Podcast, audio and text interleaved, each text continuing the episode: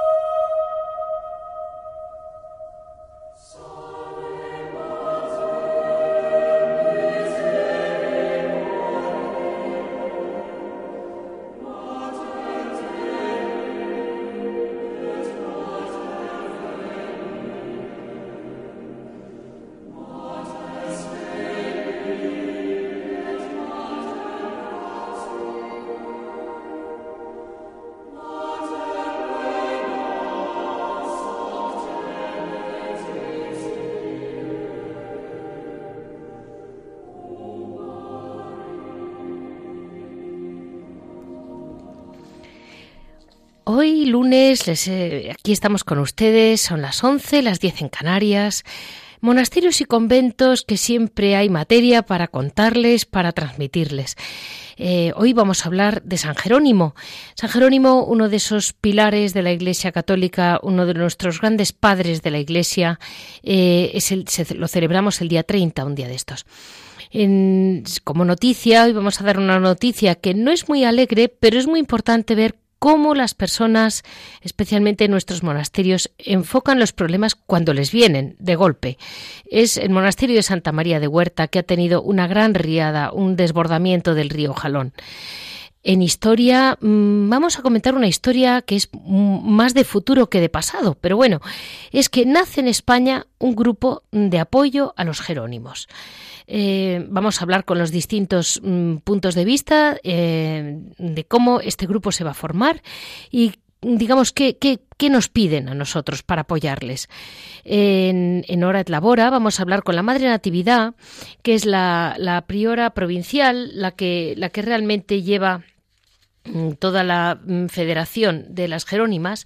Y, y también, además, vamos a comentar lo que ellas hacen en el monasterio de aquí de Guadalajara.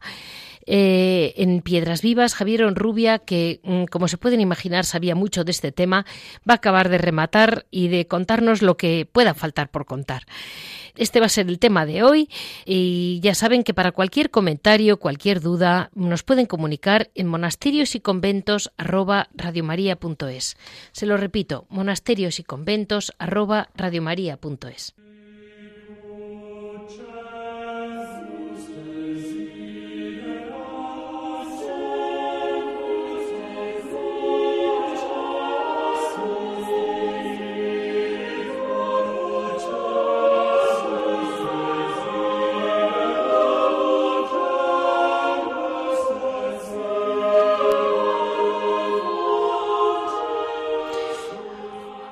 Dentro de unos días celebramos el 30 de septiembre San Jerónimo.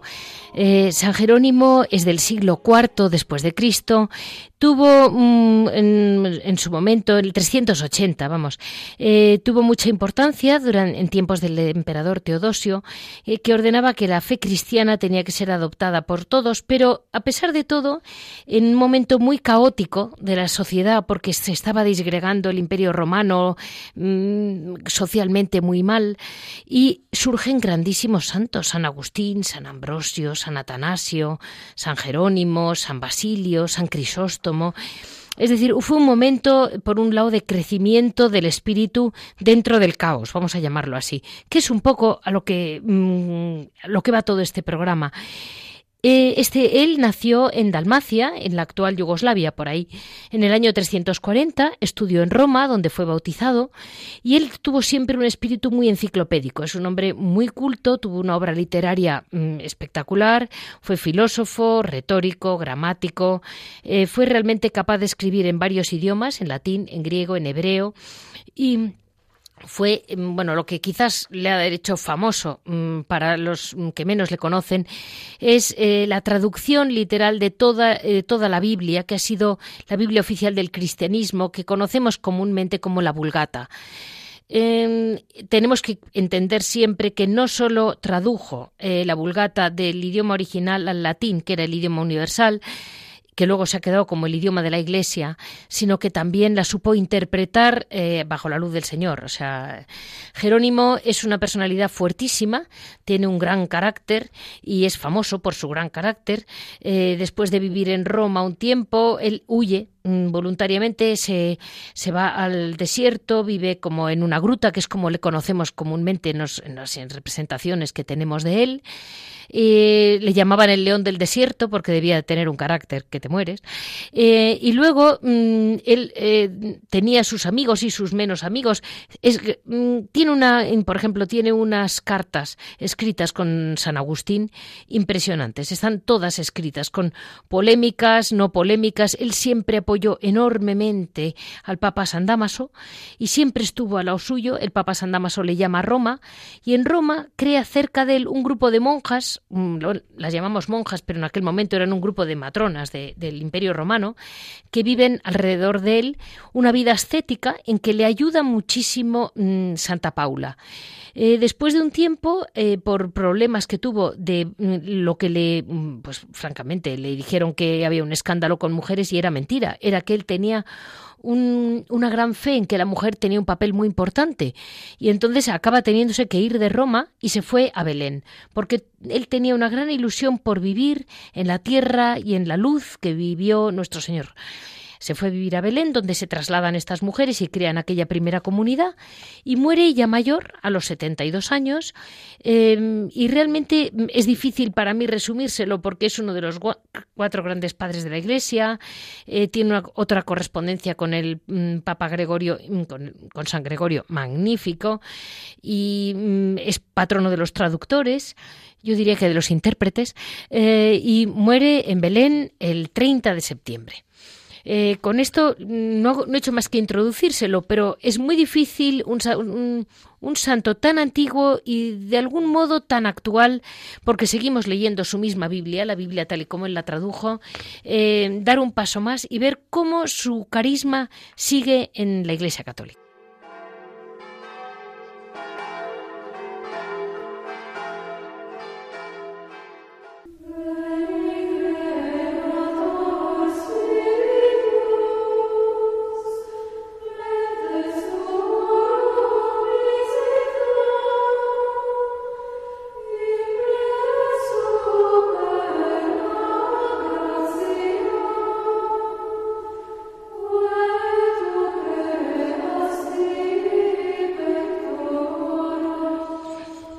Hoy está con nosotros el padre Isidro, eh, prior o abad, la verdad es que a lo mejor me equivoco, del monasterio de Santa María de Huerta, con quien tuvimos la suerte de hablar con él en, un locus pacem hace un par de años, que nos explicó muy bien la vida de la comunidad, del monasterio, un monasterio que tienen cuidado, que tienen eh, ayudan a otros monasterios, un monasterio que hoy en día para el Cister es realmente mm, pues un ejemplo, un ejemplo de monasterio bien llevado y de familia, pues con paz y con y con lo que el Cister quiere.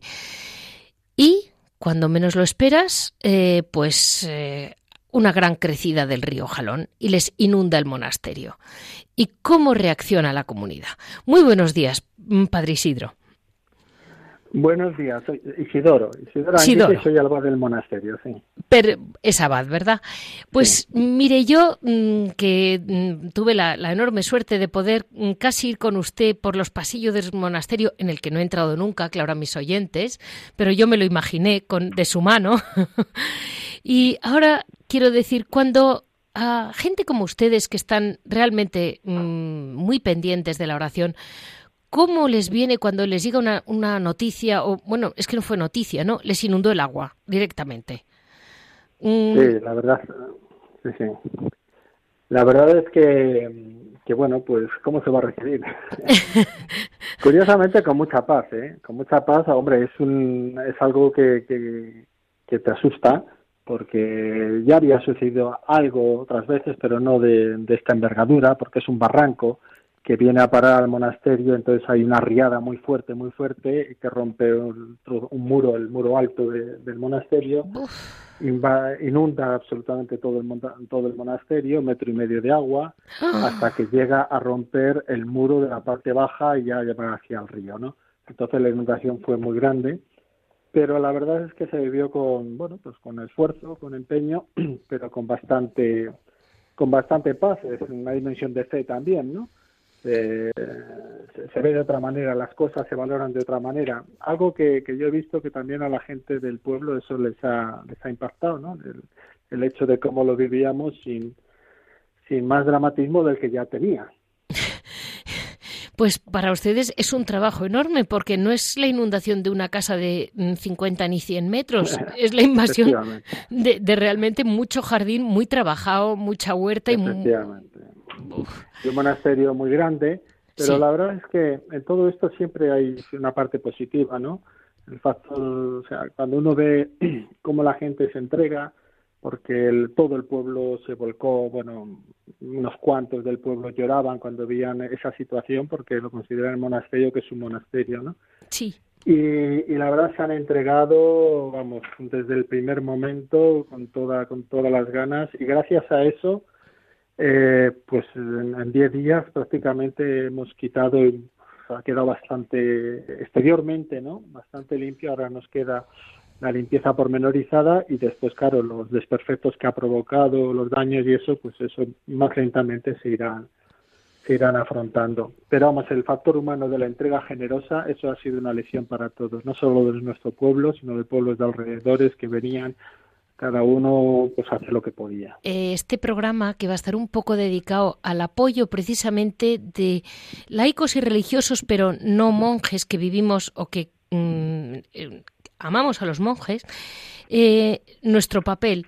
Realmente para ustedes, mm, hay, hay veces que a mí me dicen, bueno, es que a ellos les da igual que les veas. Y yo digo, no, a mi hija le hace mucha ilusión que sus amigas del cole se acuerden de ella, sepan que existe. Mm, eh, para ustedes el hecho de que el pueblo les haya ayudado, seguro que en el fondo les se sienten amparados arropados de alguna manera, aunque no lo necesiten, pero bueno. No, ¿cómo no lo vamos a necesitar? Sí, porque somos, además el hecho de, eh, esto me llevó a mí una reflexión. A veces eh, dentro del mundo religioso, el mundo clerical, a veces uno de nuestros defectos es que somos un poquito, sin quererlo, autosuficientes. Entonces sí, estamos dispuestos a ayudar, estamos dispuestos a ayudar, pero, pero el dejarnos ayudar a veces cuesta un poco y sin embargo es muy necesario porque la gente saca lo mejor de sí cuando tú te dejas ayudar y en ese sentido ha sido francamente hermoso. Y por supuesto, hombre, que a todos nos gustan que, que, bueno, pues haya un reconocimiento, se acuerden de uno y demás, somos humanos, es así. No vivimos para eso, porque nuestra vida es una vida escondida en Dios, es una vida de oración, es una vida que tiene sentido en sí misma pero no cabe duda que cuando la gente muestra pues lo que le has podido ayudar, el, el bien que les ha hecho el monasterio y todo eso, pues siempre es un momento de, de, de ánimo, ¿no? Personalmente, porque no somos muebles, somos personas. Y mm, hay veces, sabe que en estos días en que, bueno, ya llevamos tiempo que en las televisiones en España se están viendo pues muchas tragedias, ¿no? Pues ahora la inundación de Filipinas, eh, Estados Unidos, un pueblo por aquí, un pueblo por allá, porque lo de la gota fría de septiembre ha sido serio en España también. Sí, sí, y al final, em, cuando, cuando ocurren estas desgracias, yo muchas veces me acuerdo de la Biblia, que es la que narra grandes mm, tragedias de estas naturales, vamos a llamarlo así. Eh, ¿Se lo toman ustedes como mm, si Dios nos estuviera queriendo decir algo o simplemente mm, que tenemos que trabajar? Punto. Bueno, mm, yo, mi visión es un poco, mi visión de la vida es ver el paso de la providencia en cada momento, en los momentos buenos y en los momentos malos, ¿no? No, tampoco hago demasiadas elucubraciones salvo que haya unos signos claros normalmente la vida pues nos da, nos pone la prueba, ¿no? Y en esos momentos de, de prueba también pues te hace descubrir qué hay en tu corazón, si realmente eh, vives desde la fe, vives confiadamente o si eso pues te lo creías, pero a la de la verdad te desesperas por cualquier cosa, ¿no? Te enfadas, quiere que se resuelva a toda costa, etcétera. Entonces creo que son momentos que los necesitamos verdaderamente, pero para nuestro propio crecimiento, ¿eh? como personas y como personas de fe. Eso creo que sí que es así. Pues muchísimas A veces también gracias. puede tener su significado, pero, Sí. pero fundamentalmente eso. Pues muchas gracias, padre, por haber estado con nosotros. Eh, si alguno de, no- de mis oyentes o, o de mm, podemos ayudarles, ya saben que si nos necesitan, aquí estamos. Mm, siempre puede escribirnos y, y- y lo que quiera. Mm, lo que podamos hacer, desde luego que lo haremos. Y mucho ánimo que para la primavera nacerán flores, estarán las hojitas del jardín otra vez limpias. Tendrán ustedes todo aquello, no se preocupe. Con la nieve del invierno se irá todo aquel barro que yo he visto en las fotos, que era sobrecogedor. Sí, sí. Sobre todo sabiendo cómo tienen ustedes ese monasterio. Pues sí. Muy bien. Pues Muchísimas gracias. Gracias, Esther. Adiós. adiós.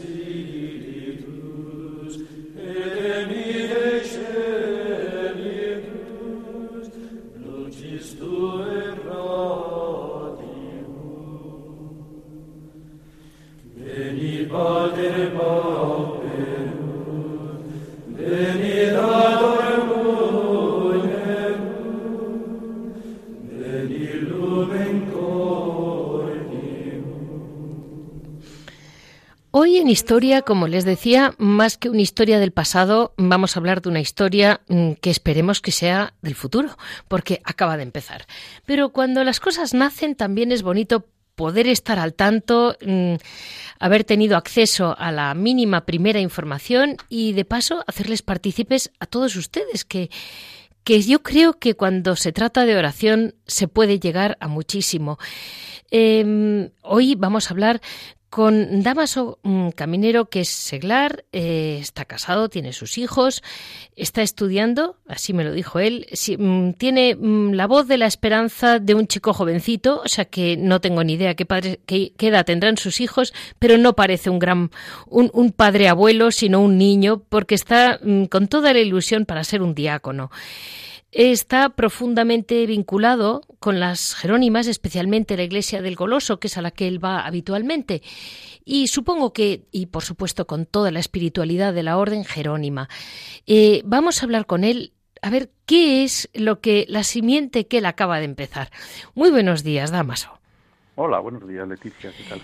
Pues mm, las cosas cuando empiezan es muy difícil describirles porque no sabemos en qué van a quedar, pero vamos a intentarlo. Eh, esto es una, un, un, grupo o una, primera federación, no sé cómo llamarlo, un, grupo de gente eh, consagrados y laicos. Me decías que también se admiten sacerdotes, consagrados a todo tipo de personas que mmm, quieren o pueden unirse a la espiritualidad y al carisma de San Jerónimo.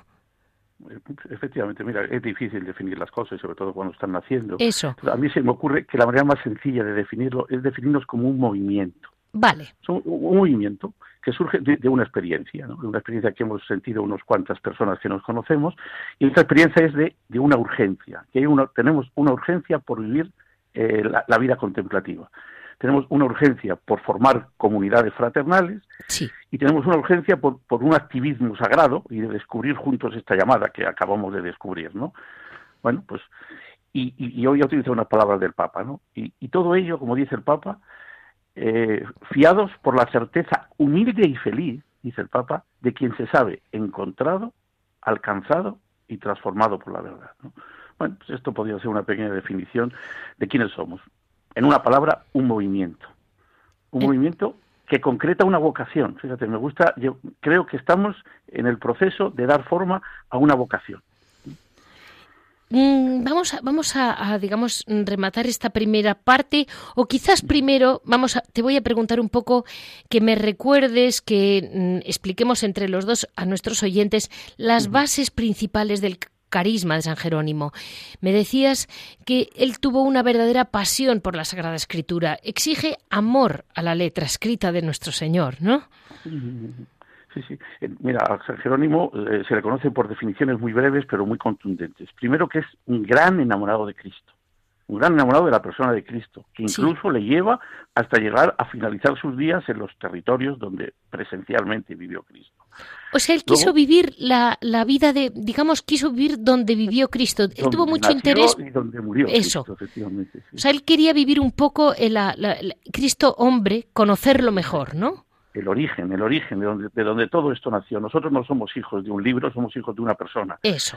Y esto San Jerónimo lo descubrió perfectamente y le llevó hasta vivir en aquel territorio, ¿no? O sea, concretó mucho esta vocación de, gran enamorado de Cristo, ¿no? Sí. Luego también se le conoce como el gran intérprete de la palabra de Dios. Él fue el traductor, el que hizo asequible a toda la, a toda la humanidad la palabra, la, palabra de Dios. Entonces, para mí, eh, esto supone primero que está muy enamorado de la palabra de Dios y segundo, no se conformaba con estar enamorado de él, quería que todos estuviesen enamorados de la palabra de Dios. Entonces, es el gran intérprete de la palabra de Dios. Y luego, otro punto muy destacado por él, su, una cualidad que destaca mucho en él fue la dirección espiritual. Fue un gran director espiritual y muy concretamente en las mujeres. O sea, dedicó mucho tiempo a la formación de las mujeres. En el siglo IV, en el siglo IV estamos hablando. ¿eh? El 300 no sé cuánto, sí. Sí, Qué barbaridad. Y mm, me decías que, por ejemplo, que, que mm, San Damaso, que era el Papa en aquel momento, incluso mm, le, ayudó mucho y cómo él quiso, por ejemplo, me comentabas tú, hay conceptos Mm, que a lo mejor hoy en día como es el pastor o es la viña, que un chico o un niño joven es que no saben ni qué hace un pastor, ni cómo funciona un pastor con sus ovejas, porque ni han visto un pastor, ni saben mm, de qué manera las ovejas siguen al pastor, ni saben nada eh, de, los, de las palabras que utiliza continuamente la Sagrada Escritura. Y comentabas tú que sin cambiar la letra nunca, siempre sería bueno como mm, dar más explicación hoy en día a la gente sobre mm, qué significa un poco cada cosa y cómo es incluso. Sí, sí. De hecho, cuando te definía un poco, bajo mi punto de vista, el, carisma de, San Jerónimo, no le he llamado traductor de la palabra de Dios, le he llamado intérprete de la palabra de Dios. Justo, por eso. Es, es, un signo de los tiempos que se necesita interpretar la palabra de Dios. Tenemos que hacerla comprensible. Él volcó su vida en hacer comprensible la palabra de Dios. Hoy estamos frente a ese reto también. O sea, hoy no se trata de traducir en los términos de pasar de un idioma a otro, sino de traducir a nivel experiencial, las experiencias de un sistema a otro, que como tú bien decías y pones algunos ejemplos, quizás no son de fácil comprensión en los tiempos modernos y hay que hacer un gran esfuerzo por hacer comprender la, la palabra de Dios en los nuevos tiempos. Me decías que también tuvo mucho papel, lo acabas de comentar, el, el papel de la mujer, ¿no? Que, que incluso llegó a, causarle, pues eso, le, acusaron de tener relaciones mm, con, me parece que Santa Paula o, una de aquellas. Sí, con, algunas matronas romanas en general, a las que ella eso. Y tuvo que huir de Roma. Eh, eran, mm, eh, son muy famosos los 17 actos de San Jerónimo. Bueno, el Teatro de San Jerónimo es, una obra moderna, es una obra teatral moderna escrita por una escritora mexicana. Sí, yo te lo, pero me lo comentaste que me hizo mucha gracia porque es que sigue San Jerónimo vivo. Eh, esto es lo que me llamó la atención, la actualidad, ¿no? Que 16 siglos después todavía hay gente que tiene en su, en, su cabeza a San Jerónimo como un referente, ¿no? Y esto puede poner este ejemplo de esta obra de teatro, se llama eh, San Jerónimo en 17 actos, ¿no? Pero también te ponía el ejemplo muy reciente de hace dos años, una exposición magnífica en Madrid que se, llamaba La Oficina de San Jerónimo. O sea, era espectacular ver en farolas, en póster, o sea, colgados en, una ciudad del siglo XXI, la figura de un santo tan tan extraño, aparentemente tan extraño como San Jerónimo. ¿no?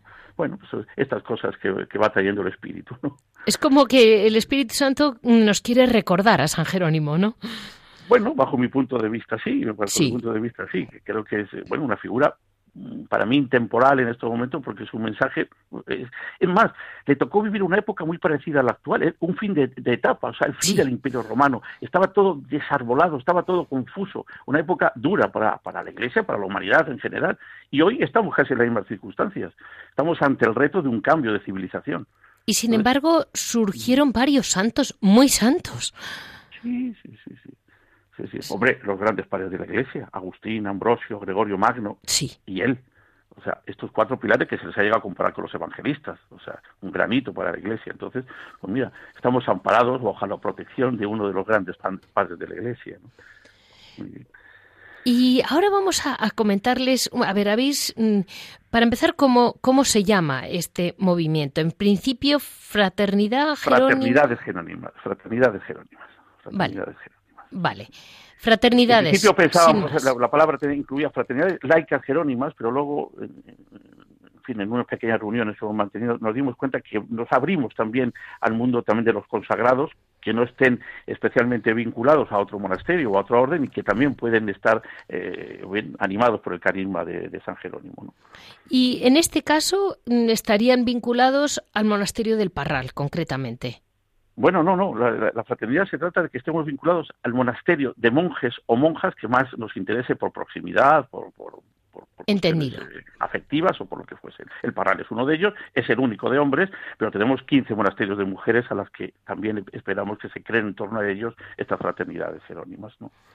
Y estas fraternidades, mmm, es que yo creo que pueden tener mucho interés, eh, porque en, en, ocasiones hemos hablado de eremitas eh, urbanos, eh, es decir, cosas así, pero que sin duda hay gente muy contemplativa en la calle.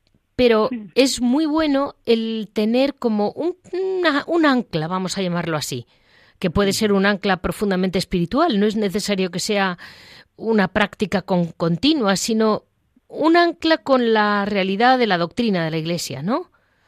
Sí, este, este nuevo movimiento, si le queremos llamar nuevo, sí. yo digo, es un movimiento que no, que no nace con un fundador, ¿no? no nace con una regla y no nace con una estructura y de vida plasmadas en prácticas y observancias. ¿no? El, objetivo, el, el objetivo no es vivir incluso en un monasterio, sino el objetivo es formar comunidades en las que se pueda compartir la experiencia espiritual en torno al carisma jerónimo en un monasterio concreto. Esto es eh, en esencia. ¿no? Entonces se vivirían, si no me equivoco, las festividades de ese monasterio. Efectivamente, toda la, la vida litúrgica la, se haría en torno a ese monasterio, por lo menos en los tiempos litúrgicos fuertes y en aquellas memorias obligatorias que tiene la orden, de reconocimiento de sus santos, de sus difuntos, de sus fundadores. Entendido. Y luego um, una cosa que me, me, hizo, luego un acto con la comunidad tenía, que es como en alguna ocasión tener algún acto con ellos, ¿no? Sí, Por conocerles. Sí, sí. De decíamos que en estos tiempos fuertes, en estos tiempos fuertes de las sí. litúrgicos de Adviento, Navidad, Pascua, eh, sería conveniente tener efectivamente una reunión con la comunidad en la que compartir cómo, cómo va la experiencia de, de la fraternidad, compartir, bueno, compartir experiencias, compartir experiencias entre, entre todos los jerónimos, porque nosotros queremos que a partir de ahora tan jerónimos sean aquellos que están consagrados como tales, como nosotros que estamos unidos a estas fraternidades, ¿no? Bueno, pues compartir esta historia. ¿no? Eh, y, y un, una cosa que me había llamado la atención, que era, mm, en, a ser posible, peregrinar una vez en la vida a Tierra Santa. Sí, lo tenemos como un objetivo. Tenemos pocas concreciones, como te he dicho, no se trata de, de, de, no. de dar muchas, muchas pautas. Una de ellas es, y ponemos si es posible, tener Sí. como objetivo en la vida acabar visitando Tierra Santa. Eh, creo que es el patrimonio de todos nosotros y es una pena que, que vivamos de espaldas de esta realidad y debemos tenerlo como objetivo. Y cuando se tiene como objetivo, se consigue, se consigue ir hacia, hacia, hacia aquel camino seguro. seguro. Y bueno, y para, para um, si a alguien le interesa, ¿cómo contactaros? Sí, la manera más sencilla de contactarnos, eh, en principio vamos a editar unos, uno, unos cuadernillos que están a, su a, a, disposición en todos los monasterios, que, en todos los monasterios jerónimos. Perfecto. Los haremos llegar a algunas parroquias, al seminario y a un montón de sitios. O sea, ya haremos los que estamos integrados en este, en esta, en este movimiento que estos cuadernillos se extiendan, ¿no? A partir de ahí, la página web de los monjes jerónimos es excepcional y recién estrenada, hace una semana que, está, está recientemente actualizada, preciosa, que merece la pena visitarla. Eso sería una medida de comunicación. Los cuadernillos que te he dicho y los propios monasterios que ya son conocedores de esta realidad y las propias monjas se encargarán de acogerles, ponerles en contacto con el laico o la persona que esté al frente de la fraternidad en aquella comunidad y, y bueno, y, y, empezaremos, empezaremos. Y a través tuyo, ¿eh? que es, nos está dando una gran oportunidad hoy y seguramente que a través de esta, eh, de esta intervención seguramente surgirán personas interesadas. Pues muchísimas gracias, Damaso, mucho ánimo, tú como tu santo, como San Damaso, detrás de San Jerónimo, y ahí estás, ahí estás que por algo te llamas así. San Jerónimo sirvió mucho al Papa, al Papa Damaso, Muchísimo. secretario. Y yo siempre digo en broma que ahora he de devolver yo, como Damaso, a San Jerónimo todo aquello que, que hizo, que hizo San Jerónimo por San Damaso. Muchísimas gracias, que vaya muy bien y, y, con toda la ilusión te decimos que mm, cuando vaya esto para adelante volveremos a contactar con vosotros a ver cómo va, cómo va arrancando. Te requeriremos nosotros también, te requeriremos nosotros también. Muchísimas gracias. Muchas gracias, Leticia, y buen día.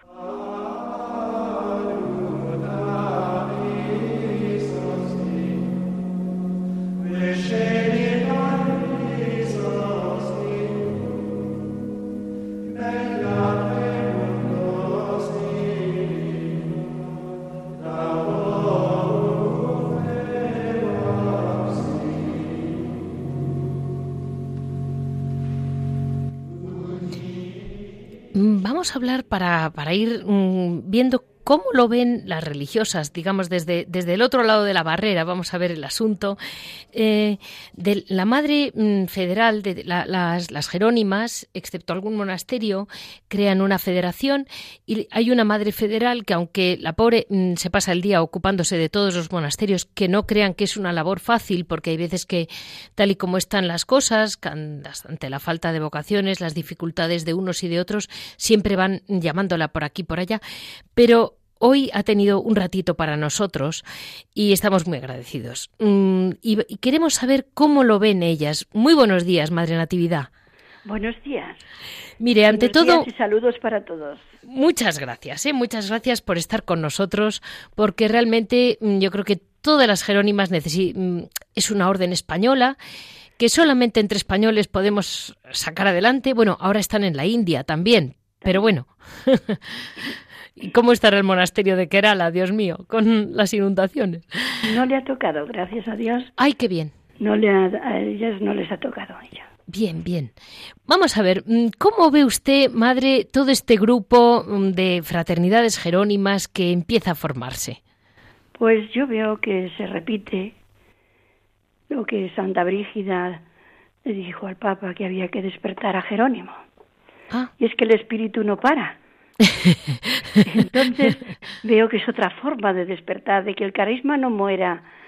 Parece ser que, bueno, que somos pocas, que estamos mm, muy necesitadas de, vocaciones y todo eso, pero Dios no muere y el carisma no puede morir, el carisma de ningún santo, no solo del nuestro. Entonces lo veo como algo del Espíritu y me ha hecho ilusión oír a Damaso hablar y, y verle con ilusión y con, con espíritu que es lo importante para todas estas cosas. Mm, yo lo que, lo que encuentro, mm, madre, es que es muy moderno el espíritu de San Jerónimo porque era lectura. Es, actual. Eh, y te impresiona, te impresiona la actualidad de, un mensaje de hace tanto tiempo. Sí, sí, sí, sí. Es actual. Y ya lo pidió Benedicto XVI este apoyo, ¿verdad? Este apoyo, sí. No sé expresamente el año que fue, pero yo me quedé con ello y andaba con ello en el corazón de, ver cómo se podría eso suscitar otra vez y que la gente disfrute de, de, lo que es un carisma grande en la Iglesia y que tiene su gran importancia también para todo cristiano. Por supuesto. Y me contaba, madre, que estos días acaban de terminar un triduo de oración. Sí. Y, cuéntenoslo, porque desde fuera un triduo, solo, solo casi y los que estamos conocemos el triduo pascual. Ahí nos hemos quedado, con perdón. A lo mejor hay gente entendidísima que me está oyendo, pero así en principio un triduo no lo hemos oído. Pues en cada monasterio se celebra mucho las vísperas de San Jerónimo, algunos tienen las 40 horas de, exposición al Santísimo, de oración, otros tienen otras otras ayudas también de sacerdotes que les hablan referente a esto. O sea, hay en cada sitio algo. Nosotras hacíamos un triduo durante el mes de, septiembre. Sí. Se lee la vida del Santo Padre, que es una constitución. Entonces, se, hacíamos, hemos preparado un, un triduo para este año referendo la, la vida de San Jerónimo o sea, el espíritu de antes con el de hoy del Papa Francisco. Sí. Y, bueno, es estupendo cómo ver que el espíritu es el mismo, que es actual, que es para todos y que puede ser, que puede ser. Porque los, los, grandes santos muy del origen de la Iglesia, como era un San Jerónimo, claro, estaban en, como cuando él nace, en un mundo de mezclas de culturas, de mezclas de idiomas, eh, de alguna manera eran mm, muy rectos en lo que había que ser y muy abiertos en todo lo demás. Sí, sí, sí. El espíritu siempre es abierto. Siempre. Lo que lo cerramos somos los seres humanos que lo vemos desde nuestro pequeño mundo, desde nuestra pequeña visión. pero el espíritu siempre es abierto y es para todos. Y madre, el, San Jerónimo, cuando funda aquella primera fundación de mujeres que acaban en, Belén con él, eh, es un proyecto mm, llamativo porque es un, primer proyecto comunitario. Sí. Sí, sí, sí, Y ustedes son, en definitiva, una continuación. Una continuación de aquello. Una restauración de aquello. Porque lo restauran en España. Sí, se restauró en España y es una continuación del espíritu de San Jerónimo que debemos actualizarlo a los tiempos de hoy, que no nos van a quitar nada si nos salimos nosotros de ese espíritu que tenemos que vivir. Sí. Y madre, es llamativo porque ya entonces en, en ese trido me comentaba que han pedido también por estas mm, posibles, bueno, estas fraternidades jerónimas. Pues sí, porque nos estaba llegando, nos han llamado, nos estaban llegando y también hemos pedido por ellos, sí, sí, sí. Y ustedes desde dentro, digamos, desde, desde una vida de años en el monasterio, mm, eh, ¿cómo lo ven? Que la gente, que el Espíritu Santo llame a gente de la calle a, moverse por ustedes. Pues a mí personalmente es una ilusión grande. Claro. Porque yo he participado durante 18 años con un grupo de oración sí. que no quita nada la vida de clausura ni la vida ni la vida contemplativa, sino que te ayuda y te estimula.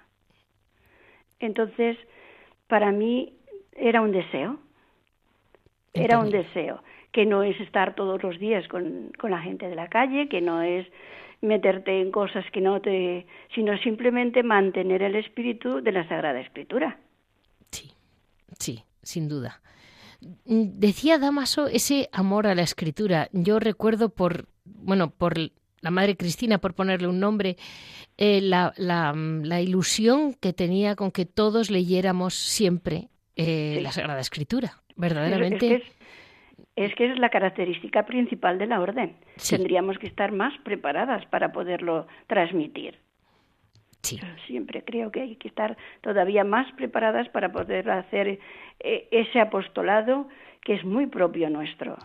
Sí, Sí, sobre todo que hoy en día, mm, indudablemente, la mujer eh, tiene un papel que a lo mejor hace 20 años o 40 no tenía, o el siglo pasado menos, pero sí lo tuvo Santa Paula.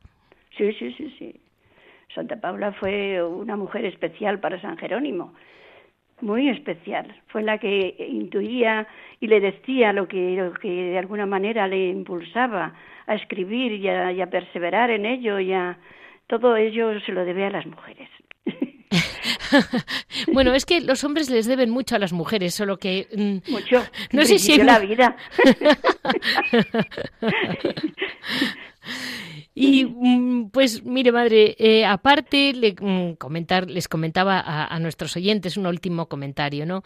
A usted le ha tocado cerrar algún monasterio y eso es muy duro, es muy triste y para usted como, como madre federal debe ser mm, pues realmente agobiante. Y por otro lado, pues mira, ve usted nacer en la calle, eh, pues como decía Damaso muy gracioso, pues en las farolas de una ciudad como Madrid. Allí estuvo colgado estuvo colgado de San Jerónimo y dirían, pero ¿y qué hace San Jerónimo en una farola? Pues pues está en la calle, está en el espíritu de todos. Las mujeres hoy en día muchas pueden y todas tienen acceso a estudiar. Y, bueno, hay gente que es muy culta y está al final vendiendo cafés, pero eh, sin duda ninguna eh, puede siempre leer al Señor. ¿Y ustedes, madre, en el monasterio de Junquera, mm, ¿qué, trabajo tiene en concreto? Porque en realidad esta parte del trabajo del programa se llama Hora et Labora. Claro, su gran trabajo es es mantener aquello, es, es la federación, con lo cual por eso he querido pues eso, comentar con usted, porque ahora nos metemos los, los de la calle con ustedes. Pues por si le faltaban monasterios, entramos. Pues es como si dijéramos la tercera característica de la orden jerónima, el trabajo y la oración, en comunidad, en vida fraterna y en ambiente de soledad y silencio, que favorece el recogimiento y la unión con Dios como también la acogida y apertura a los que se acercan, común a toda vida monástica contemplativa. Sí. El trabajo es necesario para la persona. Sí. Para el desarrollo humano es necesario trabajar. Y para compartir, pues eso, las riquezas y las pobrezas de los hombres de hoy. Sí.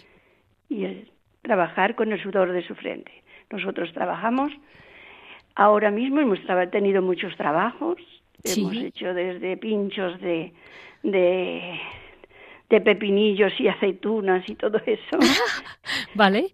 Hemos ido pasando por, por, por sábanas ajustables, que empezó el nido, la empresa esta del nido, empezó con nosotras aquí en un pueblecito de nada, con un cochecito pequeño, y trabajamos 15 años para ella. Después hemos trabajado en camisetas de deporte. Ay, qué graciosas. También hemos, hemos trabajado en, en piezas de fontanería. Bueno, es Selección, perfeccionamiento y envase. Sí. Y luego otra vez en camisetas también. Con lo cual hemos hecho muchas cosas. Y últimamente se nos proporcionó el poder mm, comprar una cerería que se cerraba en Guadalajara. Ah, vale. Y entonces hubo un traspaso con la fórmula y, los utensilios. Entendido. Y empezamos a hacer la cera manual, artesanal.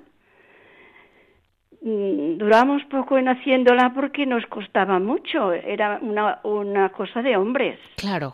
Claro, pasar y pasar tantas veces con los brazos subiendo y bajando a través de, de, unas de unas mm, gomas, unas no me sale la unas cintas así más o menos, ¿no? Y entonces pues dimos la fórmula a un señor que nos la hace y nosotros la vendemos y la decoramos sobre todo en cirios pascuales.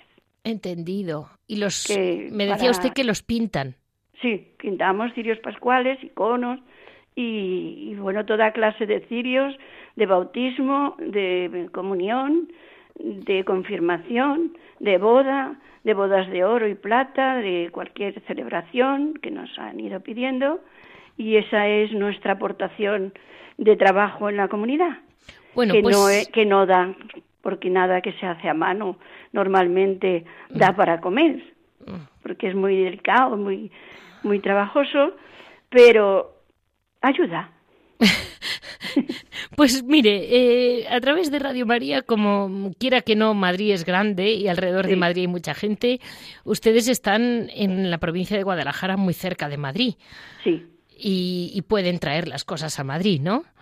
Sí, nosotros trabajamos casi más para fuera de, de, la diócesis nuestra que, para la diócesis, porque como se han quedado los pueblos con muy poca gente, les duran mucho y, no pueden comprar más, pero trabajamos pues para muchos sitios, para Galicia, para Córdoba, para Granada, para Sevilla, para Asturias, pues mire, madre, esto lo que tendrían que saberlo es gente que luego te cobran una fortuna por ponerte una velita de color rosa, ¿sabe? O roja. Bueno, nosotros es que en los precios no nos subimos demasiado porque no, no somos capaces de, decir el precio que vale, porque el tiempo, con un, un pincelito, dale que dale ahí haciendo, pues te pasas las horas y no puedes cobrarlas. No, Pero como es un trabajo que nos ilusiona, porque, porque está en la iglesia y es para la iglesia y el sábado santo, todos esos cirios se, se presentan como el mismo Cristo, pues nos hace mucha ilusión. Claro, claro, es que es muy bonito trabajo. Es un trabajo bonito, sí. Es un pues, trabajo bonito. Mire, Madre Maternidad, muchísimas gracias. Eh, yo espero que todo este grupo seglar que las ampara o que las quiere respaldar vaya para adelante. Mm, usted siga con mucho ánimo, aunque estén los tiempos difíciles y monasterios de situaciones que le tocará ver, situaciones muy, pues a veces para usted durísimas. Sí, sí. Pero ánimo, ánimo porque yo le veo a usted una paz que digo, pues mm, yo creo que ella puede con todo, pero pero bueno, hay que poder con, con el Señor se puede todo, pero personalmente no tengo tanto. Pues muchísimo ánimo, Madre Natividad, y en alguna ocasión, si usted mm, quisiera mm, dar alguna, transmitirle algo a Radio María de algún monasterio que necesitara, ya sea ayuda o ya sea una noticia nueva, para bien o para mal, usted nos lo cuenta. Muchísimas gracias, Madre. Pues muchas gracias a ustedes y a todos los oyentes y que la Santísima Virgen nos bendiga a todos y nos dé cada día el pan de cada día con amor, ilusión y entrega. Sí, gracias, Madre.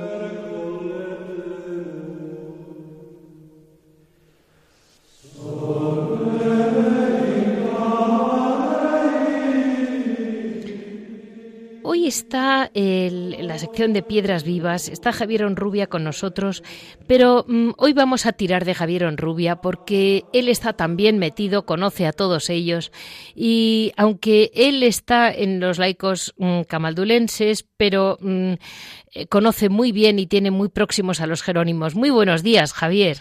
Buenos días, Leticia, ¿qué tal? Bueno, cuento con tu capacidad de estar eh, en todas partes, con perdón. Bueno, la verdad es que gracias a Dios eh, tengo que reconocer que a mí siempre me ha gustado estar en todos los sitios, en aquellos en los que he pensado que humildemente podía hacer algo, ¿no? Entonces, no esperaba que me llamasen, sino que yo siempre está un poquito por delante, ¿no? Porque eh, creo que los laicos en la iglesia no tenemos que estar esperando a que nos llamen, ¿no? Pasan las parroquias que el párroco te dice, oye, ¿puedes hacer esto? Ah, sí, vale, muy bien. No, yo creo que hay que ofrecerse, hay que hacer propuestas e ir por delante, ¿no? Entonces, pues sí, estoy vinculado a los laicos jerónimos porque me parece que es una, una idea excelente, es una, es una idea que tenía que en otras órdenes y es una cosa que merece la pena porque yo mi interés por la vida monástica empezó en el monasterio de Santa María del Parral de Segovia de los monjes jerónimos en el año 78. Es el primer monasterio que yo visité en mi vida y tal como me acogieron, lo que vi allí, lo que sentí, lo que pude rezar con los monjes, pues eso ha marcado toda mi vida, gracias a Dios, y entonces tengo una vinculación mm, muy muy de primera hora con los jerónimos y con las jerónimas y entonces pues bueno todo lo que sea apoyar una iniciativa para dar a conocer no solamente dar a conocer sino vivir la espiritualidad jerónima como decía la madre natividad de silencio de oración de recogimiento de hospitalidad. En estos tiempos que corren no en nuestra sociedad el ser hospitalario es abrir los brazos ver, el, ver en el otro a Cristo no pues es una cosa que merece la pena vivirse no y sí pues me he apuntado también a los laicos, a los laicos jerónimos, ¿no? Porque, porque también hay, claro, no hay nada nuevo bajo el sol. Hay much, hay mucha similitud, pues también con los, con los laicos camaldulenses, ¿no? O sea, no olvidemos, por ejemplo, que San Jerónimo vive en una gruta, ¿eh? que vive, vive allí, en, vive allí en, Belén, pues casi en plan eremita, con un pequeño grupo de, de discípulos, ¿no? Y luego posteriormente un grupo de mujeres como Santa Paula y sus hijas, ¿no? Entonces, pues la verdad es que es todo lo mismo y es remar en la misma dirección, ¿no? En que la presencia de la vida monástica, de la vida contemplativa, no se pierda y sobre todo saber que existe, ¿no? Porque muchas veces dicen que no, no hacen ningún ruido en los monasterios, ¿no? Y no hacen ruido, pero todo lo que producen o sea, todo, todo lo que, todo lo que se genera ahí, esa, es, e, es como una central eléctrica de espiritualidad, de amor, de oración, ¿no? Y eso, claro, eso no tiene precio. O sea, es una vez que se pierde, es muy difícil recuperar, ¿no? Por eso podemos, yo que sé, se estropea el coche y se puede arreglar o comprar otro. En la casa se inunda o se quema, se puede arreglar, se puede comprar otra, ¿no? Pero cuando un monasterio se cierra, eh, ahí es, más de lo que parece, es más de lo que parece, ¿no? El otro día me decían, pues hay, hay agencias de estas inmobiliarias y estas que están contentísimas de que se cierren monasterios, porque claro, como vendan, con que vendan al año un monasterio o dos, pues ya tienen, ¿no? Generan muchos muchos beneficios, ¿no? Y desde el punto de vista ese materialista, pues hombre, habrá gente que se ponga contenta, pero un, creyente yo creo que tendría que vivirlo primero que ocurre porque es voluntad de Dios, ¿no? Por supuesto, pero luego también como un drama humano, ¿no? Me contaban unas monjas, me decían, Javier, ¿no sabes tú cómo te desgarra el cerrar un sagrario? Sí, eso mismo me decía el otro día la madre, ¿eh? y no lo he querido comentar porque hasta a mí me dolía el, dolor con que hablaban ellas. Sí, o sea, decir, llevan cuatro o cinco siglos allí adorando al, al, Santísimo de rodillas y horas y horas y horas ante el sagrario, una generación y otra y otra y otra, y de repente un día se levantan y dice, hoy es el último día y lo que debe ser eso el cerrar el cerrar el, sagrario el cerrar la iglesia el irse no donde han estado a lo mejor 50 o 60 años viviendo no yo creo que es una experiencia no que, mejor sí mejor no no pensarlo mucho porque sería sería insoportable claro siempre y cuando estas cosas partimos de la base de que a los creyentes nos duelen, que nos lo tomamos en serio y que tratamos de evitarlo, ¿no? Y por eso ahí surgen, como surgieron hace 10 años los laicos camaldulenses y ahora los laicos jerónimos. Pues, mm, Javier, a mí aquí me surgen dos cosas. Eh, mm, tú que, que mm, eres, bueno, que yo creo que esto tendríamos como que hacerlo hablar en las parroquias. Me decía también Damaso, tú con uno de los dos, como que, eh, por ejemplo, hay, hay, muchos monasterios en ciudades grandes que, pues, eh, territorialmente, entre comillas, están al lado de una parroquia, a dos manzanas, y nunca jamás oyes en las misas de domingo, así en anuncios, un momento, decir, hoy es el día de, por ejemplo, estamos en el día San Jerónimo, Mm, recordemos que las hermanas tal de la calle tal que está aquí al lado o de en un pueblo mm, están hoy celebrando su gran día. Por ejemplo, sin, meternos en mucho más, ¿no? Pero que la gente de la calle que va a su misa de domingo oiga, sepa que al lado suyo hay una gente que está dando su vida en oración, ¿no? Claro, es que, por ejemplo, en las parroquias no menciona el día Prorantibus, que es el día dedicado a la vida contemplativa, ¿no? Se celebra una vez al año. Entonces, pues mandan un cartelito, mandan un librito con un pequeño guion para la humilía y explicando los monasterios que hay en España, los monjes, las monjas que hay, eso, ¿no? Entonces hay muchas parroquias que el sobre, según llega, se deja en el cajón o encima de la mesa y ni se abre ni nada, o se abre al, al, al mes siguiente, ¿no? Entonces, si ese día no se habla siquiera de la vida contemplativa, pues claro, pues dices, bueno, entonces, ¿cómo se va a saber lo que es la vida contemplativa o la vida monástica? Efectivamente, en Madrid, por ejemplo, tenemos monasterios en sitios insospechados de lo céntrico que están.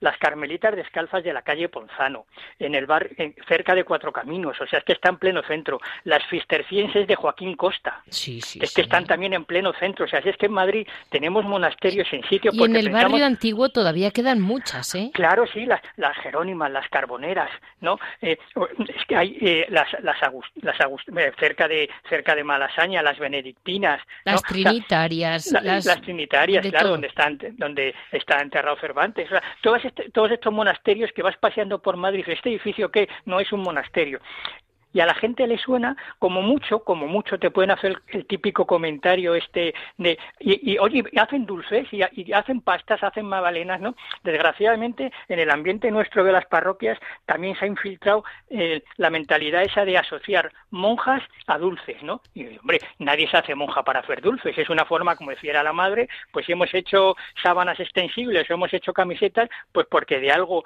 porque de algo hay que vivir y hay que comer, ¿no? Poco, pero hay que comer, pero hace falta algo de dinero y hay que trabajar en algo, evidentemente. Entonces, pues las monjas se han decidido por eso, pero que asociar monjas con repostería pues es un poco pobre, ¿no? Y yo creo que eso demuestra la mentalidad que se tiene al respecto de lo que es un monasterio, ¿no? O si no también te preguntan, ¿y cantan gregoriano? Sí. Y no, entonces pues la gente va como mucho escucha al gregoriano y dice, qué bonito. Sí. Qué bonito, ya, pero ahí se queda, ¿no? O sea, es decir, bueno, pues es una cosa momentánea, una atracción estética que dura diez minutos, pero nada más, ¿no? Entonces yo muchas veces, cuando voy a algún monasterio y, y ves allí los ejemplos de fidelidad. Yo este verano he estado unos días en el Yermo, por supuesto, y, y en el Parral de Segovia, ¿no? Con mi hijo, el seminarista. Y veías allí el ejemplo de fidelidad, o sea, de los monjes mayores, de monjes que llevan 50, 60 años ahí, ¿no? Yo le decía a mi hijo, al seminarista, ¿no? De 18 años, digo, mira, hijo, estos monjes cuando entraron pues tenían la misma edad que tú. Ellos han cumplido, ¿no? Pues así nos quedamos, Javier, con esta idea. Sí. Sí, muy bien. Y, muchísimas gracias porque entre todos eh, podremos seguir ayudando a la vida contemplativa en España. Muchas gracias por estar siempre con nosotros, tú también, que tú también eres un gran fiel. Gracias. Este ha sido el programa de hoy, lunes 24, en que con tanta ilusión hemos podido ver cómo, bueno, pues entre todos nos movemos. Ya saben que para cualquier comentario pueden comunicarnos en monasterios y conventos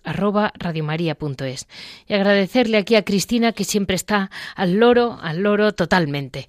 Y muchas gracias.